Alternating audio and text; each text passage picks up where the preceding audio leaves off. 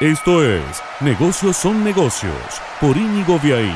Presenta Eguía, marcas y patentes, cuidando lo que es tuyo desde 1947.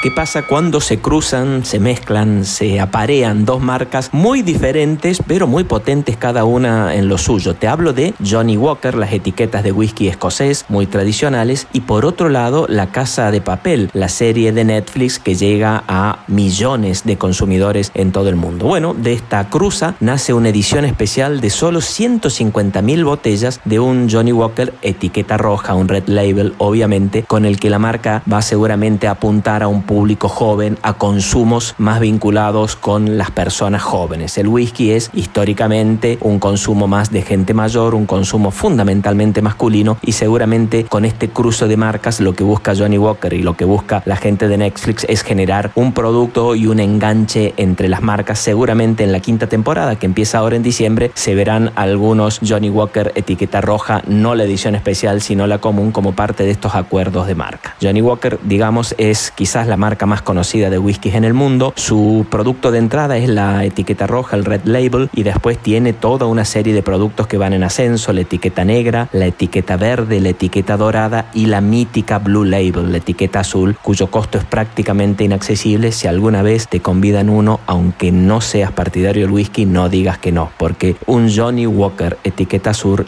es un elixir. Presentó Eguía Marcas y patentes. Negocios son negocios es un podcast de Inigo Viaín. Todos los derechos reservados más podcast en www.infonegocios.info. Una audioproducción de Lux Boys.